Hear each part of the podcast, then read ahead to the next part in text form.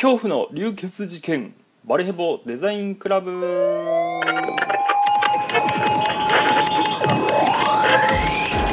はいどうも。どうもどうも、えー、始まりました。バレヘボデザインクラブ。えー、っとですね、えー、今週なんですけども、えー、過去最大のですね大変な週だったかもしれませんね。えー、っとですね。ちょっと事件が起きましてあの隣のね隣で言いました、えー、恐怖の流血事件、えー、これなんですけどもえー、っとですねちょっと嫁さんげがですね月曜日？火曜日かな？月曜日か。えー、っとですねちょっと流血事件が起きまして、え長女が2歳なんですけども、え長女がですねちょっとお皿をえー、食べ終わったお皿をなぜか知らないですけどタオルかなんかを上にかけててそれを床に置いてたんですよね。で何をしたかったのかよく分かんないですけど、まあ、それを置いてあってで、まあ、まあ普通に歩いてて部屋の中歩いてた嫁さんがそれを踏んづけて割れて足に突き刺さり、えー、まあなんと剣が80%切れるというですねまああとちょっとで切断してたらなんか足を、えー、下半身麻酔か全身麻酔かして、えー、大手術になるとこだったらしくて、まあ、血がとにかく噴き出したから呼び僕はあの家で仕事しててですね、えー、呼び出され、え、どうしたどうしたと言って、まあ、2階から1階に降りて見てみたら、まあ、血の海だったわけですよ。でまあそれはそれはですねどれぐらいですかね？ペットボトル1本分ぐらいなんか出てたんじゃないですか？なんかもうほんと血だまり血だまりになってたので。でまあそこでバッと拭くんですけども血が止まんなくてですね。もうこれはあの車でまあ連れてってもいいけどまあそれやってたら多分やばいということで救急車呼びまして。で僕もあのねうろたえてたのかまあ前にあの長男がちっちゃい頃に、えー、1回救急車呼んだことがあるんでまあそれを呼ぶこと自体は別に良かったんですけどまあそんだけ血を見てたり今したので住所を間違って違うところに行ってしまうみたいな救急車が。っていうことがありまして。でまあなんとかねあの血だらけの奥さんからあの住所間違っとるよって言われてでまあ訂正してもう一回来てもらってみたいなことでしたけど。でまあなんとかねえっ、ー、と事なきを得たというか、まあ、事なきを得てないですよね。今もあの足にギブスつけて、えー、毎日、ね、松松葉勢か、まあ、は床を張ってこう動いてる状態で本当は1週間入院しないといけないのに、まあ、うちはあのね、えーと、一番下の子がまだ0歳なので授乳してるのでまあさすがにちょっとね、うん、それはまずいだろうということでなんとかお願いしてまあねいてもらってるんですけど。まあでまあ僕はその間ねえー、下で何もできないですからちょっと手伝いながらで、ね、子供の面倒を見ながら、まあ、ちょくちょく下に降りてみたいな感じなので。で、まあ、通院が朝、ね、あるのであの朝の間は午前中は全く仕事ができずにですねもうしょうがないんでもう締め切りがあったりするので毎日2時から、まあ、2時半とか3時まで仕事やってで朝7時前ぐらいに起きて小学校に長男を小学校に連れて行くみたいな。あ小学校のあのあれですね。グループ登校の集合場所に連れて行くみたいな。でまあそれからまあ昼ぐらいまで11時とか12時ぐらいまで嫁さんが通院行って帰ってくるまでの間、えー、子供の面倒を見てみたいな。でそれをもう1週間ぐらい繰り返してるのでもう限界よろしくな感じにはなってきてますがまあだけどこんなここんな状態でありながらですねなんかすごくありがたいお話をいろいろいただけるので、まあ、まだまだ頑張らんとなと思ってですねなんか仕事はすごいなんかあれなんですよね楽しいというかいい感じなのでありがたいお話いろいろいただいてもう本当感謝でねする限りででまああのフリーランスの同業のねあの方であのすごく仲のいい、えー、井ノ口さんという方がいらっしゃるんですけど、まあ、その人も、えー、心配して電話かけてくれたりとかですね、えーまあ、非常に、うん、感動ですよね。こういうのって。嬉しいなと思って。でまああのとりあえずまあそういうことがあったりした中でまあちょっといろいろあのセミナーとかですね。あとあのえなんかいろいろ審査員、えー、なんかそのデザイン系の作品を集めるし、えー、なんかそういったコンテスト的なのがあってそれのまあ審査員をなんかややってくれないかみたいなありがたいお話があってですね。でそれがあるので、まあ、ちょっとプロフィール写真が僕ないので、まあ、ちょっといい機会に撮ろうかなと思ってですね。で撮って今 Facebook のやつにしてるんですよね。でまあこういうのもなかなか撮ってもらったりしないんで、まあ、恥ずかしかったですけど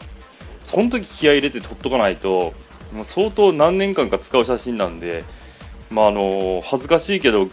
っと頑張ってですねなんか真面目にこう語ってる風にして撮ってもらいましたけど、まあ、その写真撮っていただいた方もすごくいい方で、あのそういう話しかけて、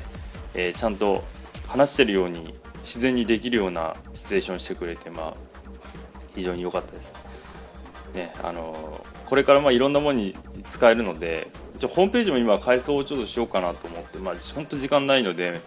もう多分来月とかなるんじゃないかなと思うんですよね来月か再来月かぐらいをめどにまあこれはちょっと根詰め出すとキリがないからですねホームページはしかも今一応既存のやつがあるんでまあしっかりしたのを作るんであればちょっとえー、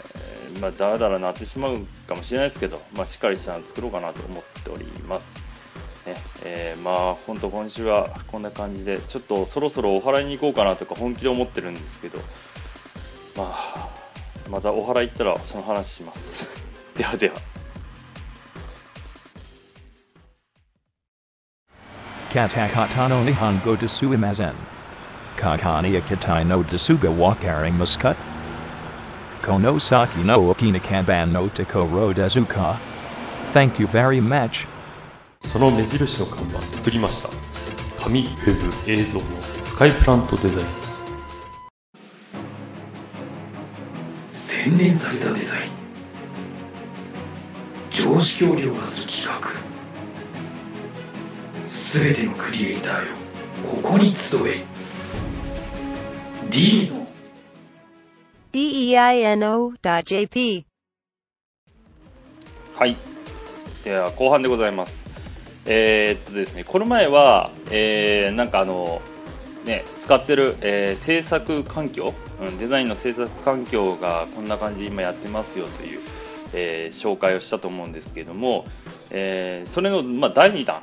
うん、というかこの前ちょっと正直喋り足りなかったんですよなので今回はそこについて話そうかなと思いますで今回話したいのが、えー、制作する上で僕が使ってる今のあの周辺機器ですねが何に使ってるかとかあとはまあソフト関係のことを話そうかなと思います。あのー、よくですねデザイナーの方であのペンタブレットを使ってる方がいるいると思うんですよね。であれですね。あの、初めそのデザインデザイナーになろうと思った時にあれをあのなんていうんですかね購入するかしないか結構迷うことがあると思うんですけど僕もその一人だったんですよ。で結構悩んだんですけど結局ですねあの買ったんですけど使わなくなりました。でなぜかというと普通にデザインするだけだったらペンタブは結構慣れないと難しいんですよ。で、えー、あれですねあのこう動かす時にマウスの軌跡がこう正確にいかないんですよね。あのちょっと浮かした状態で移動させないとダメなのでその感覚が非常に難しくて僕はそれができずにちょっとあの普通のマウスになってしまったんですよ。でまあ本当にまあすみません人それぞれだとは思います。だけど、えー、イラストレーターの方とかはペンタブしか使えないとかいう方もいらっしゃるのでペンタブは結構人によって違うかなと思います。なのであのそれは、えー、使いやすかったらあの試してみるのは一つありかなと思います。であと僕が今使ってるのがマウスじゃなくて、えー、メインで使ってるその、えーと、Mac mini の方はケンジントンの、えー、トラックボールなんですよ。でトラックボールって何かというと真ん中にボールがあってで、えー、周りに4つ、えー、クリックできるボタンがついてるっていう。でそれそれを全部カスタマイズできるので例えば僕の場合は、えー普通のクリックと右クリックと、えーエンターキーと、えーダブルクリックが全部1個で、えーいけるようにしてるのですごい便利に、えーいろいろ作業が進みます。本当この環境じゃないとあの全然ダメっていうぐらいに使いまくってます。もうどれぐらい使ってますかね？このトラックボールはえー、っともう1年って言わなかなもうちょっと使ってるかもしれないですね。結構高いんですよねトラックボール。1万2000円ぐらいするので。でまああのですけど、まあ、これだけ使いやすくてでなぜこれを選んでるかというとあのアフターエフェクス使う時に、えータイムラインとかの移動とかすっごい便利なんですよこれ使うと。なので、まあ、それ用に使ってたりとか、えーとでえータイムラインの縮縮小とか、えー拡大あの秒数のこう枠があるんですけどそれを、えー大きくしたり小さくしたりするのがすごい便利な感じかなと。あとはまあスクロールですよね、うん、スクロールとかがすごい便利なので。であとはまああのマウスみたいに疲れにくいボールなので手首自体を動かさなくて済むんですね。あの大幅にあんま動かさなくていいので指でこう動かすので結構疲れにくいのがいいのかな。であいかん時間がなくなる。この